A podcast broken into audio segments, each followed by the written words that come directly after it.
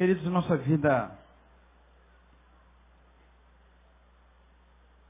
é uma vida contínua,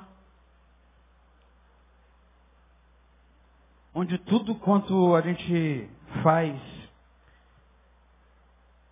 tudo que vivemos, é, as escolhas que fazemos, elas sempre é, trará para nós consequências, não tem jeito. Nós é, optamos em levantar hoje, optamos em vir à igreja. E existe a consequência de ter vindo à igreja, outros optaram, quem sabe, ficar em suas casas, existe a consequência para aqueles que ficaram em suas casas. De modo que os nossos, nossos atos sempre é, estarão trazendo para nós alguma consequência da qual nós nos tornaremos responsáveis.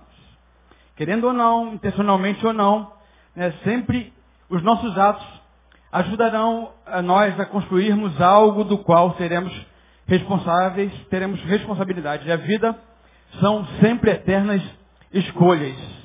E as nossas escolhas no caminho na da nossa vida são sempre aquelas das quais nós estaremos construindo alguma coisa.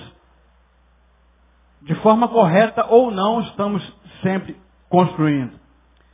Eu lembro, já pude falar com os irmãos, é, que muita coisa que eu aprendi na minha vida, aprendi com a ausência de um pai presente, e aprendi porque, embora ausente ele estivesse, eu aprendi como não fazer. De modo que a gente pode aprender mesmo que alguma coisa não aconteça na nossa vida.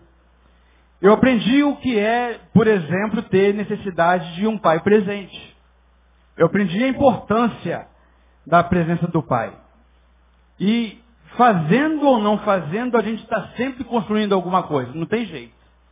Se você quiser ficar inerte na sua vida, deitado no seu sofá durante o dia todo, a semana inteira sem trabalhar, o mês inteiro sem trabalhar, você terá consequências para você. Se você sair de madrugada para trabalhar, você também terá consequências para você. Algumas agradáveis, outras nem tanto. De modo que a gente vai fazer com a nossa vida, com as nossas escolhas, a gente vai produzir alguma coisa que vai servir para nós mesmos. Não adianta é, a gente ter todo domingo, toda reunião, alguma coisa ensinada, se a gente, a partir desse ensino, não trazer proveito para nós e vivermos a nossa vida. Parece um tanto quanto repetitivo, mas eu entendo que o fato de estarmos aqui é o fato de procurarmos e entendermos que precisamos da maturidade para caminharmos com as nossas próprias pernas. O filho, em algum momento, quando ele escolhe casar, quando ele escolhe é, fazer uma nova família, é necessário, num tempo oportuno, que ele abra mão da vida dos pais para que ele viva a própria vida. E a gente vê que muitas vezes, quando isso não acontece, os transtornos são inevitáveis. Porque, quem sabe, a gente ainda é, não atingiu uma maturidade tal que nos faça caminhar com as nossas próprias pernas. E a gente vai aprender a caminhar à medida daquilo que produzimos, conforme aquilo que aprendemos.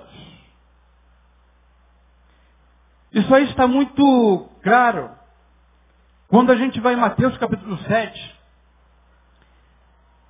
no verso de número 24 a 27, onde Jesus fala dos dois fundamentos. Gosto demais desse texto. Um texto que é aplicativo a várias instâncias da vida. Jesus está falando que é importante a gente saber fazer as nossas escolhas quanto ao material que usaremos para a nossa construção. De modo, queridos, que uma boa construção só pode ser feita numa base sólida. Mateus, capítulo 7, verso 24 a 27, diz o seguinte.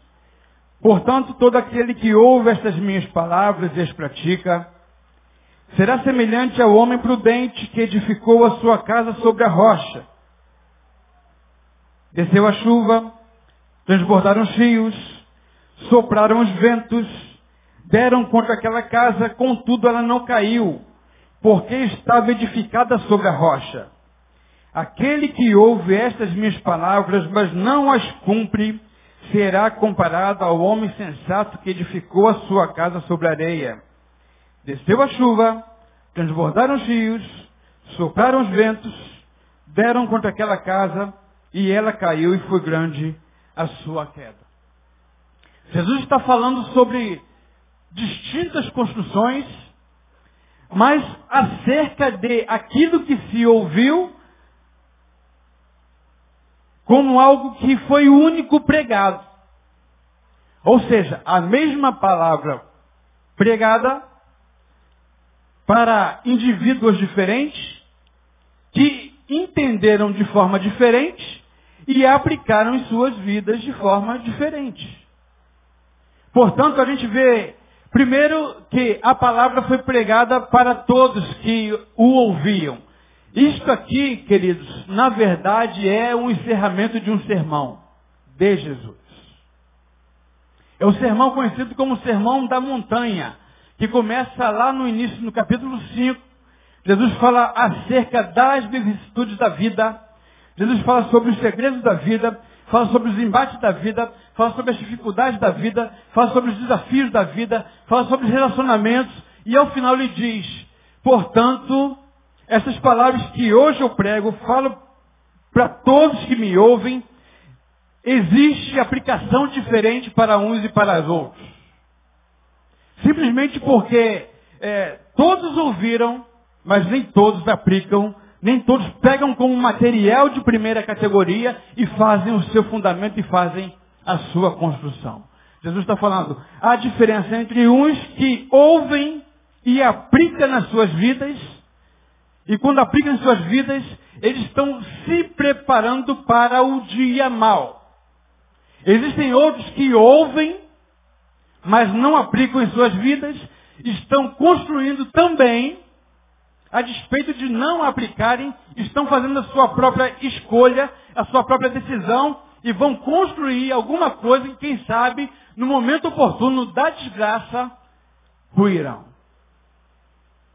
De modo, de modo que é, o que a gente percebe é que uma boa construção só pode ser feita numa base sólida. A proposta de Jesus é você construir a base da sua vida na palavra. Na sua palavra. Na palavra de Deus. A gente percebe que entra dia e sai dia, A gente percebe que a gente participa dos encontros, mas já ouvimos daqui nesse mesmo púlpito que, embora haja um crescimento numérico do povo chamado evangélico, isso não reverbera numa situação diferenciada na sociedade que nós vivemos. Embora haja um crescimento numérico, quem sabe talvez a gente pegando um pouco mais, não da sociedade como uma forma bem mais ampla, vamos falar da nossa família. A nossa família não cresce, a nossa família não desenvolve, os nossos relacionamentos não se tornam genuínos, porque quem sabe, talvez a gente só ouve uma palavra agradável e gente não aplica nos nossos relacionamentos. E aí Jesus, no sermão da montanha, Nesse sermão que começa, como eu falei no, no capítulo número 5, ele vai trazendo para nós algumas coisas acerca dos nossos relacionamentos que servem tanto para aqueles que querem aplicar quanto para aqueles que não querem aplicar. Jesus, por exemplo, em Mateus capítulo 6, de 9 a 13, ele fala que o, o relacionamento com Deus ele deve ser é, como uma forma genuína na oração. Jesus ensina como nós devemos nos portar com o Pai. O que devemos pedir para o Pai. E é interessante, queridos, que quando Jesus ensina como a gente deve orar, a gente vai orando, Pai nosso que está no céu, santificado seja o teu nome, venha a nós o vosso reino, seja feita a tua vontade.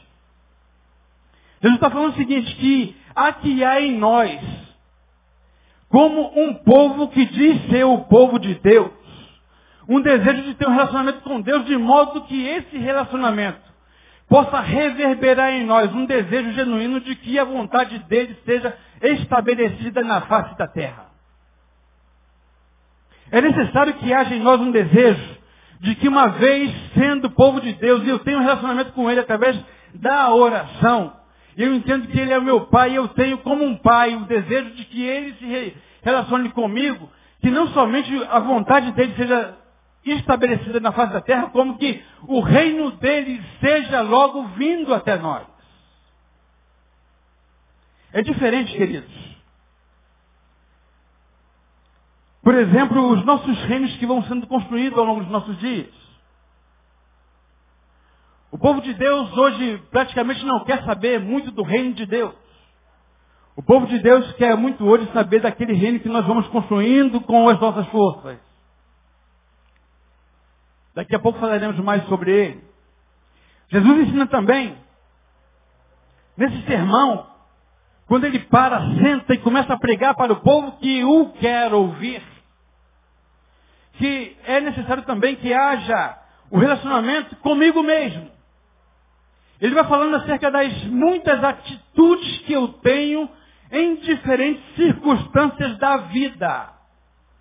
Jesus fala, por exemplo, que eu tenho que entender que sou sal da terra e luz do mundo. De modo que, como eu falei na quarta-feira, sem ser essa agora a outra, que muitas vezes nós não temos o entendimento de que precisamos fazer o nosso papel, que é salgar, dar tempero à vida, dar alegria à vida, dar gosto viver. As pessoas que me circundam, as pessoas que circulam comigo, que, que, que se relacionam comigo, elas, quando se encontram comigo como um que é sal da terra, precisam é, sentir que eu tenho alguma coisa a lhes dar, que seja diferente daquilo que o mundo dá. Jesus está dizendo o seguinte, vocês são sal da terra e são luz do mundo.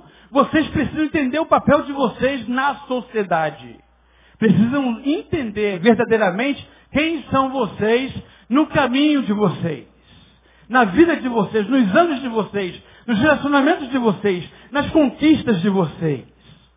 Jesus fala ainda mais que o nosso coração, ele é uma mola propulsora, ele é a bússola daquilo que direciona a nossa vida para aquilo que nós entendemos ser o nosso tesouro. Jesus fala lá em Mateus capítulo de número 6, 19 e 21, que é necessário que a gente entenda que a nossa maior riqueza não pode estar naquilo que perece, naquilo que a caça corrói e o ferrugem consome. Jesus fala aqui, nesse sermão, que é necessário que a gente comece a construir, comece a aplicar os nossos aplicativos, comece a aplicar aquilo que de maior valor tem para nós lá no reino dos céus. E quando a gente fala em reino dos céus, a gente fala de uma coisa tão distante para um povo que diz servir o reino dos céus. De modo que as nossas construções, as nossas aplicações, as nossas decisões vão o tempo todo mostrando para nós, vão dizendo para nós, ainda que não saibamos, que elas não são vãs. As nossas atitudes, os nossos desejos, as nossas riquezas que prendem o nosso coração muitas vezes em coisas que perecem, portanto nos escravizam nessa terra, nesse sentimento terreno, é necessário que a gente enxergue muito mais além do que simplesmente as conquistas terrenas. Eu sei que os empregos fazem bem e são importantes. Para você e para mim. Eu sei que eu poder me alimentar, comer, hoje e amanhã, e olhar para os meus filhos e saber que eles têm aonde se alimentar e crescerem saudavelmente é importante e é legal. Eu sei que a preocupação que muitas vezes toma o nosso coração acerca daquilo que há de acontecer e que muitas vezes nos perturba é pertinente para o homem natural. E nós somos também esse homem. E é legal. Todavia, nós temos que, como uma, uma vez dito, entendendo que nós não somos só desse mundo, porque o reino de Deus não é desse mundo, temos que entender que fazemos parte de um reino muito maior, que é o reino dos céus. Portanto, as nossas aplicações e as nossas construções têm que ser construções que valem para a eternidade, que valem para além da vida terrena. É sobre isso que Jesus está falando no sermão, no sermão da montanha. E ele ensina para mim, comigo mesmo, que eu tenho que me ver que sou sal da terra e sou luz do mundo, Ele fala do meu coração que tem que estar firmado naquilo que é muito mais permanente e muito mais sólido e, e eterno. Ele fala também da, da superação da ansiedade, lançando sobre ele toda a minha ansiedade, porque ele tem cuidado de mim o tempo todo. A ansiedade tem impedido com que nós possamos esperar e Deus haja no tempo oportuno em nosso favor. A ansiedade é aquilo que impede mesmo nós caminharmos na esperança de que Deus vai ser aquele quem nos conduzirá em triunfo e em paz. A ansiedade é aquilo que impede com que as coisas sejam feitas de forma adequada e equilibrada. Porque a ansiedade me impulsiona a agir conforme a minha própria força. E a gente perde a nossa força no caminho. De modo que a ansiedade diz para mim, nas minhas ações, que Deus não será verdadeiramente aquele que vai suprir as minhas necessidades. Deus me deixará vagando neste mundo perverso. E aí Jesus ensina para nós, não andeis ansioso, queridos, com que é vez de comer, com que é vez de beber, com que é vez de vestir. Jesus não ensina só o relacionamento com Deus, não comigo somente, mas Jesus também no sermão me ensina, lá em Mateus 7, de 1 a 5, que a gente não deve ser aquele que nos coloquemos como juiz. Não julgueis para que não seja julgado. E a gente o tempo todo na nossa vida sempre nos colocamos como aquele quem está acima do bem e do mal. Somos, somos aqueles quem sempre acertamos nas nossas atitudes, nas nossas escolhas, nas nossas posições. É só você olhar para dentro da sua casa. É só você olhar para dentro da sua casa. É só você olhar para ver quanto de certeza você tem, quanto certo você está quando há um embate conjugal. Quem é que está certo? É sempre eu. Eu tenho sempre razão. Porque quando eu digo que eu tenho razão, automaticamente eu estou dizendo que você está errado. De modo que se a gente está em conflito de ideias, se eu tenho razão, você está errado. Se você está errado, eu estou dizendo você precisa se consertar. Você precisa consertar os seus passos, as suas atitudes, a sua fala. Não estou gostando da tua postura. E a gente vai dizendo o tempo todo, julgando o tempo todo na nossa vida o outro. Jesus diz, não julgueis para que não sejais julgados. Porque com o mesmo julgo que você julga, ele te alcançará. Isso aqui é uma verdade fora do comum. Porque mais cedo ou mais tarde, na mesma oportunidade ou no mesmo tempo, da mesma forma que a gente um dia julgou, a gente vai encontrar alguém que fará conosco. Jesus está alertando, não faça isso para o seu próprio bem. E ele diz ainda em relação ao outro, que quando a gente tem um pensamento do reino dos céus, alguém que já galgou uma maturidade, alguém que já caminhou, começou a fortalecer as pernas e começa a andar, você tem que aprender a dar muito mais do que aquilo que até agora você conseguiu dar. Jesus diz o seguinte, Mateus 5, 43 a 48. Devemos amar os nossos inimigos e orar por eles. E aqui é interessante que a gente sempre pensa o nosso inimigo como aquele que deve ser derrotado. A gente pensa sempre no nosso inimigo como aquele que deve ser abatido. E geralmente a gente pensa no inimigo aquele que tem carne e osso, aquele que sangra. Uma vez eu vi, e nunca mais esqueci, pastor Valadão, falando, se é de carne e de sangue, não é meu inimigo. De modo que a nossa guerra não pode ser contra carne ou sangue. O teu inimigo tem carne e tem sangue, querido? Pensa no teu inimigo aí, ele tem carne e tem sangue? Aquele que você quer ver caído. Aquele que você quer derrotar. Aquele que você quer suplantar no seu emprego, principalmente. Aquele chefe que te persegue. Aquele chefe que se levanta contra ti. E que muitas vezes, como falei na quarta-feira aqui, é Deus, nas circunstâncias da vida, do dia a dia, que está levantando alguma situação difícil para que você possa crescer. E a gente olha para esse camarada que às vezes está sendo usado por Deus, a gente diz, é o meu inimigo eu tenho que abater, eu tenho que suplantar, eu tenho que passar por cima.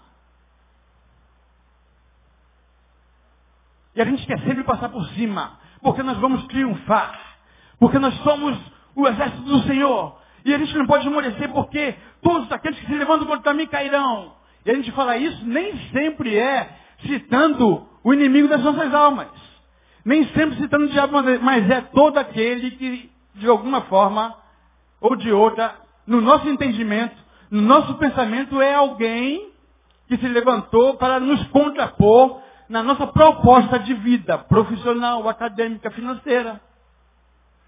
Jesus está falando aqui, nesse sermão da montanha, temos que amar os inimigos. Mas a gente aprende na nossa caminhada que é muito bom e mais fácil nós amarmos os nossos amigos. Amarmos aqueles que nos circundam. Amar aqueles que estão próximos. Aqueles que temos intimidade com eles. Então esses eu quero amar, esse eu vou amar, esse eu vou cuidar. Jesus diz o seguinte, que diferença tem então se você faz assim dos gentios? Um chamado um povo que seja um povo diferente, que faça diferente, que viva diferente, que haja diferente. De modo que Jesus está nesse sermão dizendo o seguinte, eu trago boas novas para vocês. E o meu evangelho é salvar todos quantos ouçam essa palavra e entendam o plano de redenção que eu vou cumprir na cruz do Calvário pelo meu sangue. E não haverá diferença entre aqueles que você diz ser teu inimigo e aqueles que você diz ser teus amigos. Jesus está dizendo, para mim todos são iguais, eu amo todos de igual forma. Jesus está chamando aqui, no Sermão da Montanha, para que você caminhe de uma forma diferente. De uma forma, aspas, antinatural. Deveria ser natural, pastor Isaías.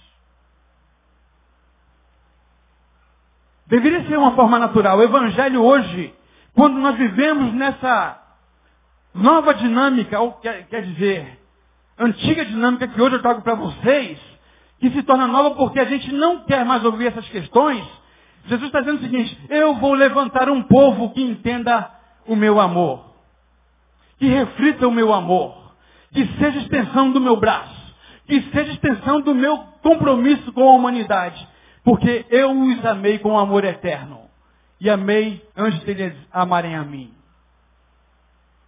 Amar ao próximo e ao inimigo é um povo que está desarraigado das questões naturais está desarraigado de quixúnculas sentimentais e emocionais. São pessoas totalmente escravas de si mesmo. Pessoas que entendem e pensam que a vida só gira em torno de si. E aí, queridos, parece que a ideia de Jesus nesse sermão do monte é uma ideia muito bonitinha e legal para ser lida aqui na igreja. É bem verdade. Afinal de contas, está na Bíblia. Mas é uma ideia que está muito distante de nós, portanto, utópica. Infelizmente, hoje parece que Jesus estava pregando uma utopia que é impossível alguém alcançar e atingir. Todavia, essa, esse sentimento de utopia de Jesus é o sentimento que diz o seguinte, bem, é muito difícil eu viver como sal da terra e luz do mundo. É muito difícil eu querer o reino dos céus, porque eu querer uma vez o reino dos céus, eu vou querer que todas as outras coisas aqui que eu amo muito nessa terra acabem. Então eu não quero que as coisas aqui acabem, não quero Maranata na minha vida. Maranata era a expressão usada pelos discípulos do passado, que significava, ora vem Senhor Jesus. Expressão tão longe do povo de Deus, porque o povo de Deus hoje só quer viver em triunfo, mas não olha para o reino que está por vir.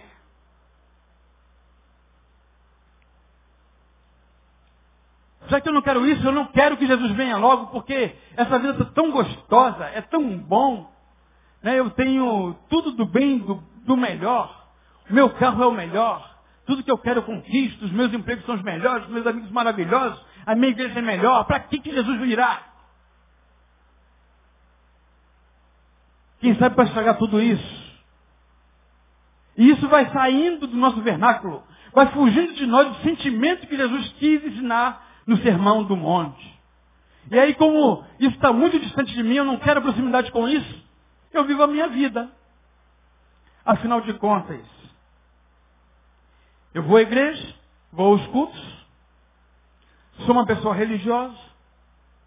Afinal de contas, eu tenho procurado e tentado ser um bom pai. Eu tenho procurado ser um, um bom marido. Eu tenho procurado ser um bom cidadão. Como se isso fosse simplesmente definitivo para que nós fôssemos entendidos e, havidos e tidos como povo de Deus.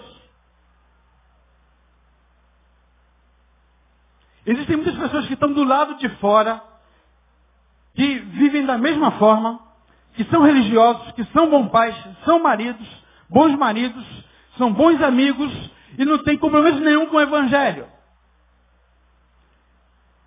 Existem muitos que estão lá fora, e aí aqui Efésios 2, eu chamo, eu evoco esse texto aqui agora, que diz que nós não fomos salvos pelos nossos muitos afazeres legais. Efésios 2 vai dizer para nós que nós não fomos salvos porque nós fazíamos o bem e a caridade. Afinal de contas, e aliás, nós não somos os melhores para fazer caridade. Tem gente que faz muito melhor do que nós a caridade. Tem gente que vive muito mais a solidariedade do que o próprio povo de Deus. Ainda que isso não defina ser povo de Deus. Efésios 2 vai dizer para nós que pela graça sois salvos por meio da fé.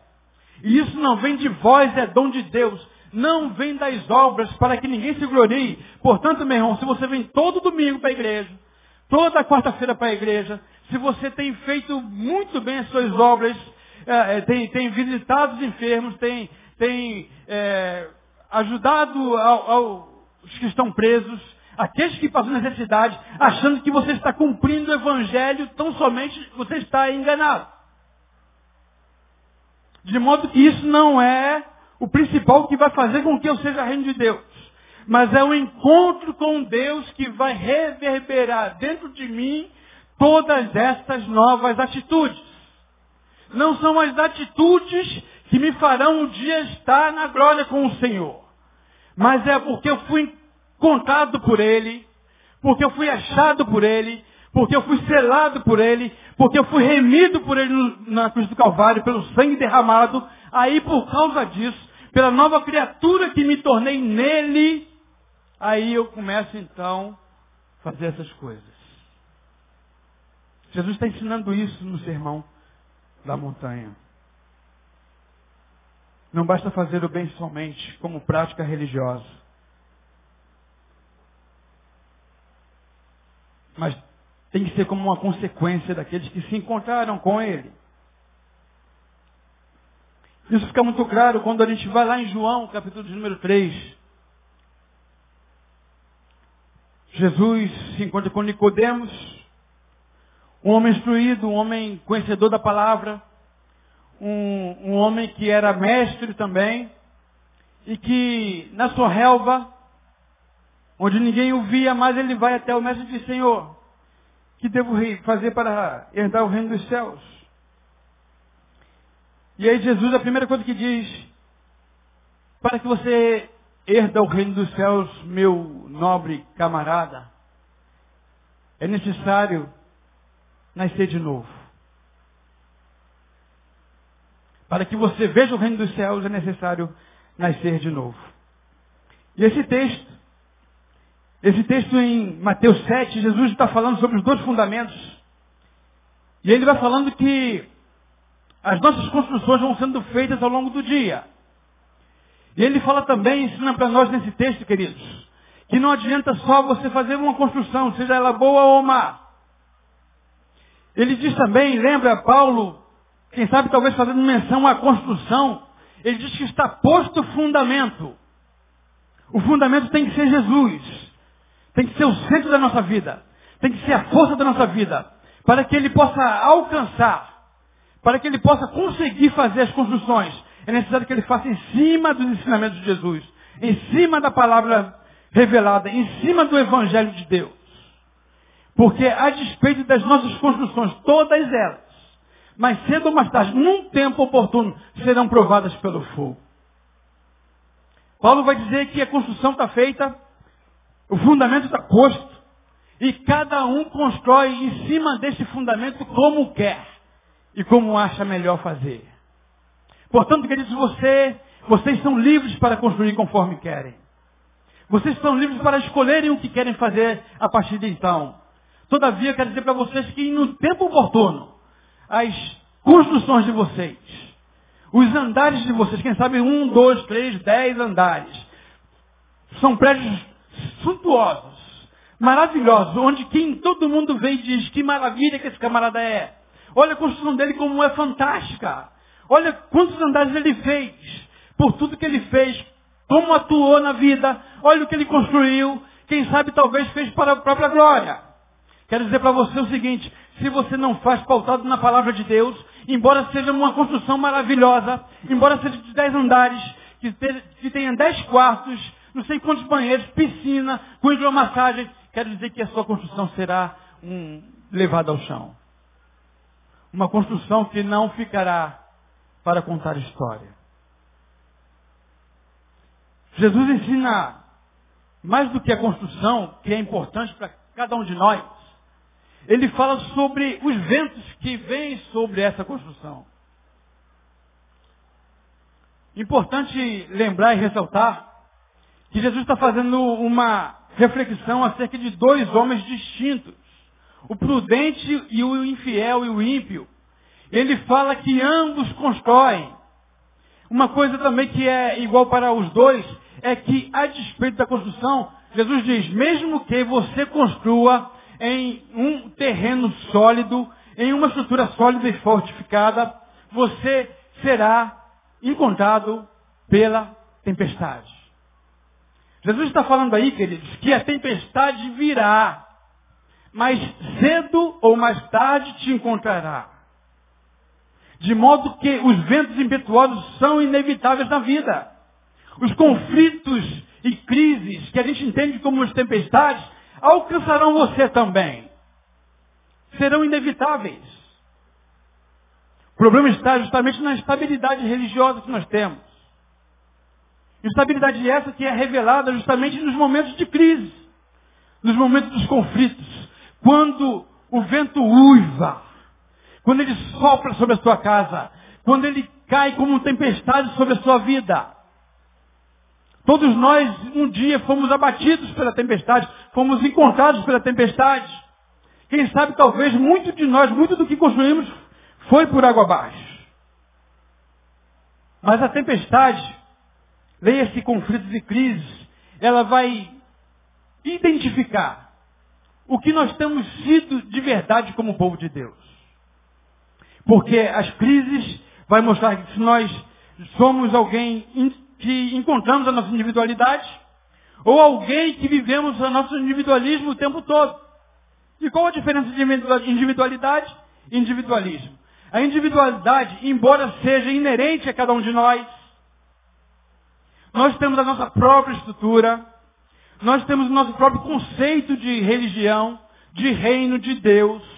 Embora nós possamos crescer, e a gente vai juntando aqui, juntando ali, vai crescendo, vai se fortalecendo, vai se identificando como um ser humano, como alguém que faz parte de um todo, alguém que está inserido no contexto, essa individualidade, porque houve uma maturidade nela, eu vou prestar minha individualidade agora para o outro no momento de crise. Ou seja, a individualidade, embora haja uma individuação, uma afirmação pessoal, no momento da crise, ela não me fará ser egoísta, mas ela vai me doar me fazer ser doado para o outro.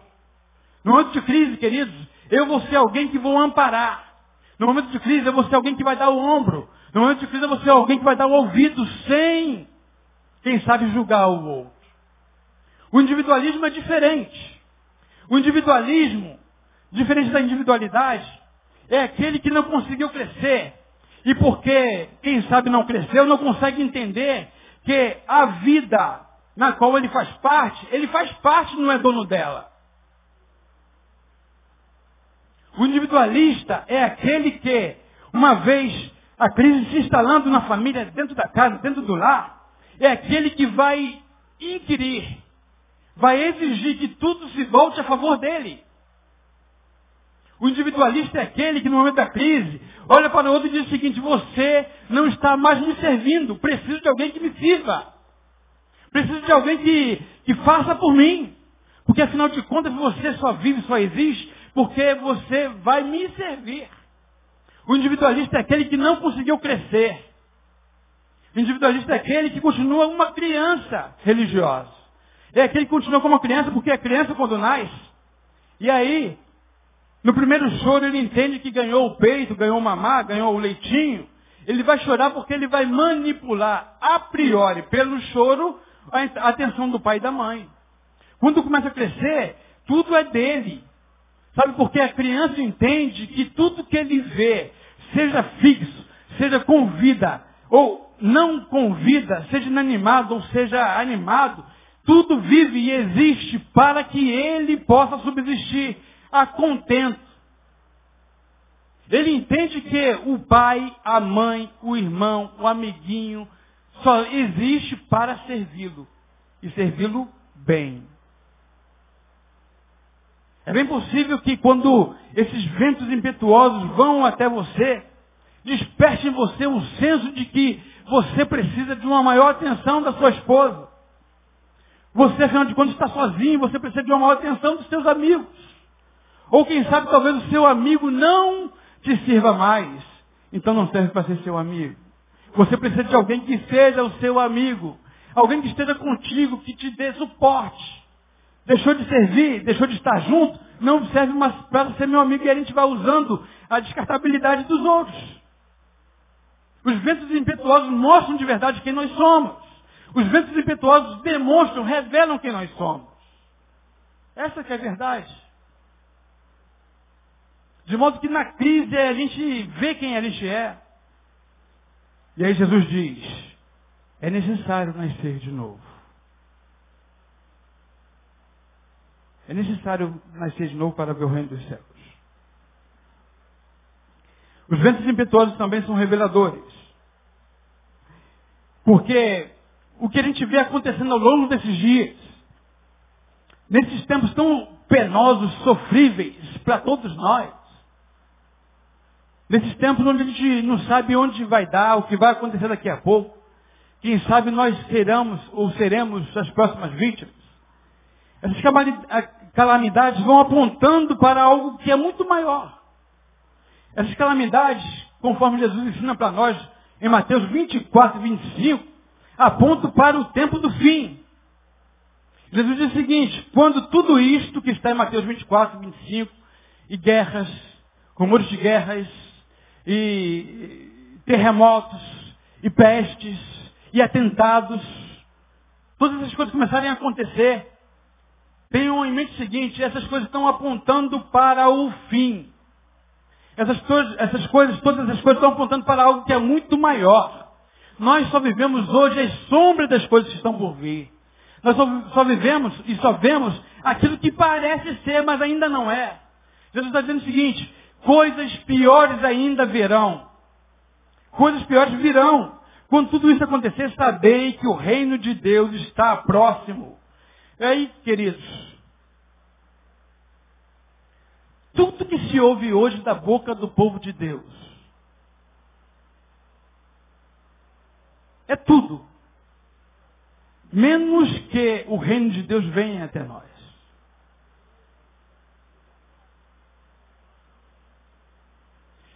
Porque a Bíblia vai dizer para mim e para você que o reino de Deus não é comida nem bebida, mas é gozo, paz e alegria no Espírito Santo. E aí eu queria que você usasse de sinceridade para consigo mesmo nesse momento. Eu queria que você dissesse para você o que é que você procura quando você vai numa reunião.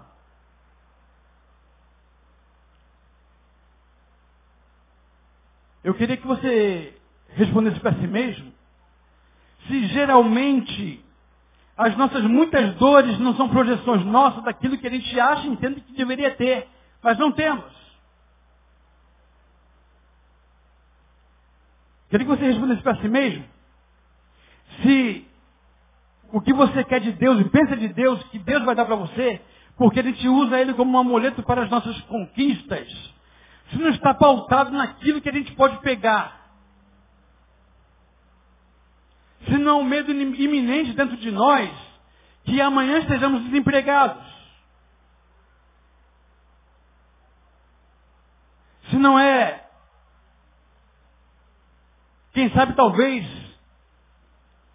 a incapacidade de conseguir viver num aperto fora do comum que está por vir. Porque afinal de contas eu sou povo de Deus e eu tenho que ter tudo do bem e do melhor.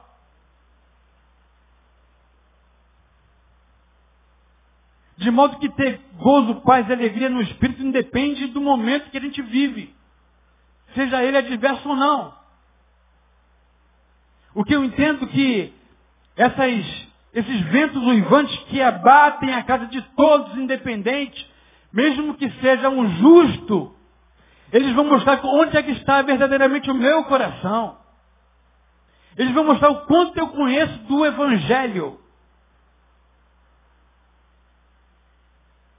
Nós não ouvimos mais, queridos, nas nossas bocas, falar acerca do sangue do Cordeiro que nos purifica e nos dá novamente como redenção estar na presença do Senhor. Mas a gente entende o sangue do Cordeiro como um amuleto, que agora porque eu sou alguém que foi alcançado pelo sangue, eu vou ter emprego sempre, não passarei necessidade, terei comida dentro da minha casa, não estarei desempregado, terei um carro, terei a conta bancária. Isso virou o nosso discurso de jargão. E a proposta de Jesus o tempo todo, quando ele vai pregando esse sermão, é dizendo o seguinte: olhe para o que eu trago para vocês, eu trago novidade para vocês. Eu quero que vocês tenham consciência do que vocês são e o que foram feitos através do meu sangue derramado. Não tornem vão o meu sangue que foi derramado com muito sacrifício e dor na cruz do Calvário. É necessário nascer de novo. O reino de Deus está por vir, não é comida nem bebida. E aí, queridos, ah, mas o reino de Deus está muito longe, enquanto eu não estou no reino de Deus, eu vou vivendo aqui. Ótimo, claro que vai vivendo aqui. E assim tem que ser. Fazendo diferença sendo sol da terra e sendo luz do mundo. Porque Paulo vai dizer para nós que se a nossa esperança em Cristo está só nessa vida, nós somos mais miseráveis de todos os homens. Há alguma coisa muito maior que Deus tem separado para nós. Há alguma coisa muito maior, queridos, que requer renúncia de cada um de nós o tempo todo. Há que haver um entendimento porque o Evangelho é o poder de Deus para a salvação, não é para a obtenção. O Evangelho é o poder de Deus para a salvação de todo aquele que crê. Não é para a obtenção de bênção o tempo todo. Todo dia Deus vai ter uma bênção para mim. Não é assim que te ouve? Já recebeu bênção de Deus de hoje, queridos? É assim não é que a gente vai vivendo? Deus tem bênção para você, amém? Amém. Claro que tem, sempre vai ter. E ela nos alcança o tempo todo. Só que ele chama para uma consciência maior, que é entender que o sacrifício de Jesus na cruz do Calvário não pode se tornar vão. Simplesmente porque agora eu entendo que uma vez feito nova criatura, eu vou para o povo de Deus, reunir com o povo de Deus, porque eu com ele fomos lavados. Uma vez lavados, temos que levantar a bandeira, a bandeira do, do reino, que não é deste mundo, como disse Jesus. A proposta de Jesus tinha a faca e o queijo na mão, para dar um golpe fora do comum, para estabelecer o reino dele nessa terra. Vamos embora, Jesus, e agora? Meu reino não é deste mundo. Meu reino é muito maior. Meu reino é transcendente. Meu reino é espiritual. E a gente não quer viver uma vida espiritual na presença do Senhor, a gente quer o que Ele pode dar para nós. E os ventos uivantes impetuosos de Mateus 7 vai dizer, ele vai revelar qual é o nosso coração e o que nós somos nele. É necessário nascer de novo.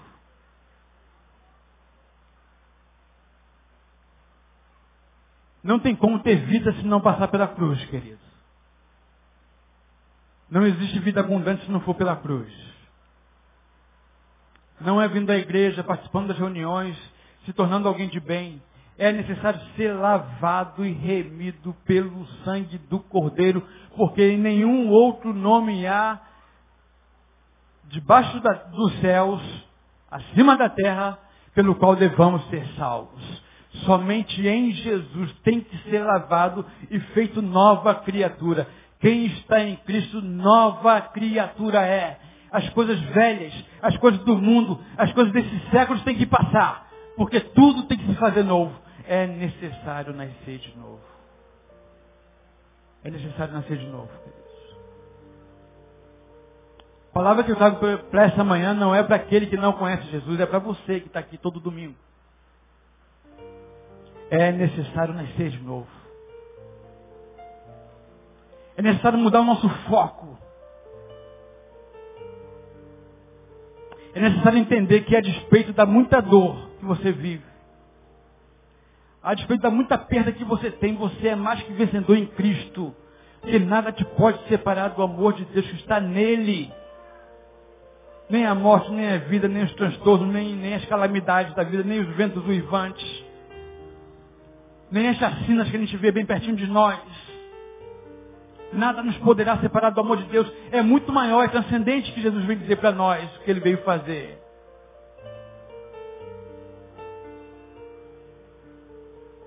Eu tenho que ter consciência plena de que mesmo que eu sofra um atentado, mesmo que eu sofra um assalto, seja abatido, morra, eu estou em Cristo, porque o reino de Deus é transcendente, é maior. Ai, que coisa, como que pode? Era crente. Você vai ver crente o tempo todo, em todo lugar. Nas avalanches da vida aí que você já viu, nas enxurradas da vida, das cidades de Teresópolis, Petrópolis, tinha crente lá, meu irmão. E Niterói tinha crente, também foi levado pelas águas, mas eles estavam em Cristo. Essa que é a percepção de evangelho. Não é nada me acontecerá porque eu estou guardado, está guardado para a eternidade. Se esperamos em Cristo só nessa vida, ah, queridos, somos mais miseráveis. É necessário nascer de novo. Que seja uma manhã de reflexão que você faça como Nicodemos, procure o Senhor Jesus, ainda que secreto faça. E que você diga, Senhor, o que eu preciso fazer para entender verdadeiramente o teu reino? Aí Jesus vai dizer para você, é necessário nascer de novo. Se você quer nascer de novo, querido, se você quer ter a marca do Cordeiro em você, entendendo essas coisas, entenda que os ventos impetuosos são aqueles que vão te revelar quem você é de verdade. E vão dizer quanto você precisa dele. É necessário nascer de novo. É um momento de definição na vida. É um momento de definição na história. É um momento onde o povo de Deus tem que parar de se calar. Porque o povo de Deus canta muito aqui dentro. Fala muito aqui dentro. Prega a verdade aqui dentro. Entende o evangelho aqui dentro. É momento de definição lá fora. Para fora. Tem que ser a marca do cordeiro lá fora. Tem que ser o brilho do Espírito lá fora. Tem que ser o sal lá fora. Tem que ser luz lá fora. É o momento de definição o povo de Deus vai dizer quem é de verdade nesse tempo difícil. Nesse tempo de calamidades. Cantar nos eventos é fácil. Cantar no tabernáculo é fácil. E aí, queridos, com muita vergonha eu me coloco junto de vocês. Porque afinal de contas todos nós somos iguais aqui. Há um grupo quase que homogêneo que dizem que se reúne para fazer a mesma coisa. Muito fácil ser aqui dentro. Jesus nunca quis o um ambiente fechado. Jesus pregava nas ruelas, no caminho dele. O ministério dele era sempre com aqueles que precisavam, porque afinal de contas, dentro da igreja só existem pessoas saudáveis. Dentro da igreja todo mundo está são, todo mundo é sarado. Então há um equívoco fora do comum estarmos aqui sentados nessa manhã.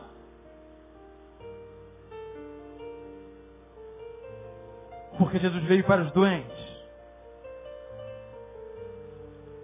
Jesus veio para quem reconhece que está doente. Jesus vem para quem reconhece que precisa dele. E que precisa ser tirado do lamaçal do pecado pelo sangue derramado.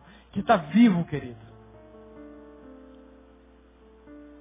Temos que entender que a gente, embora sejamos homens que estão dentro de uma sociedade, que temos um corpo, que temos uma carne, que temos um sangue, nós não somos cidadãos desse reino. Nós não somos cidadãos desse mundo. E porque somos cidadãos do reino vindouro, o reino dos céus, e no céu, lá no tempo, no tempo de Deus, não há ontem nem amanhã, há hoje. Portanto, o sangue do Cordeiro está sendo derramado por você neste exato momento, querendo lavar você. Você quer uma prova cabal disso? Se confessarmos os nossos pecados, Ele é fiel e justo para perdoar os pecados e purificar de toda a injustiça. Esse texto revela para mim que o tempo não é suficiente para fazer com que o meu, meu pecado seja apagado. Para que os relacionamentos mal resolvidos sejam resolvidos pelo tempo. Mas ele diz, se confessarmos os nossos pecados, ele está dizendo o seguinte, é necessário entender que o tempo não é suficiente para apagar pecado. O que apaga pecado é a confissão. E o meu sangue lava e purifica. Porque o sangue do Cordeiro está sendo derramado hoje, porque o tempo de Deus é hoje. Embora historicamente Jesus tenha vivido há quase dois mil anos para trás, o sangue do Cordeiro está sendo derramado hoje por mim e por você. Até porque a palavra ensina para nós, encerrando, que Jesus foi imolado antes da fundação do mundo. Ou seja, como que pode? No ano zero, no marco zero da história, antes de Cristo, depois de Cristo, o marco zero, Jesus veio e morreu. 33 mais ou menos. Vamos colocar aí pela idade que ele viveu. Então no ano de 33 Jesus morreu. Mas a Bíblia diz que ele foi imolado antes da fundação do mundo. Ora, foi antes da fundação do mundo ou foi no ano 33? Foi hoje. Isso só significa que no tempo de Deus, que se chama hoje, tudo acontece hoje. Tudo acontece agora. O arrependimento acontece agora. Purificação de pecado acontece agora. Sangue do Cordeiro acontece agora. Jesus está sendo demolado agora. Porque quando ele se apresenta para os discípulos, ele não fala assim, eu estou com o corpo glorificado e foi o corpo que foi crucificado que está com os pregos. Ele diz, toca aqui. Jesus ressuscitou e disse, toca aqui. Porque a marca está aqui, ó, para que de uma, para toda a eternidade, todos vejam o meu sacrifício. O meu sangue foi derramado hoje, agora. É necessário nascer de novo, querido. Quer ver o reino dos céus? Quer viver em novidade de vida? Quer viver vida abundante? É necessário nascer de novo. E a vida abundante nada mais é do que uma vida que foi impactada pelo poder do Evangelho. Nós fomos resgatados, estávamos separados de Deus. Estávamos longe do Pai. Condenados à eternidade o tempo todo, a vida toda, a eternidade, para sempre. Mas o Cordeiro, por amor, se entrega. E é levado ao matadouro para que a gente pudesse viver abundantemente. E quando a gente tem essa consciência, não importa mais o que acontece com a gente. Quando a gente tem consciência do Evangelho em nós, que fomos alcançados pelo sangue do Cordeiro, não importa se eu tenho comida ou não na minha mesa. Embora sofra por isso, glória a Deus. Não importa se eu vou ter emprego ou não amanhã, porque tudo isso faz parte de qualquer vida humana. Mas glória a Deus, porque Ele vai suprir. Porque eu tenho consciência e tenho crido que Ele é poderoso para guardar o nosso tesouro até aquele grande dia. Até o dia de Cristo Jesus. Portanto, queridos, é necessário nascer de novo. Coloque-se de pé no seu lugar.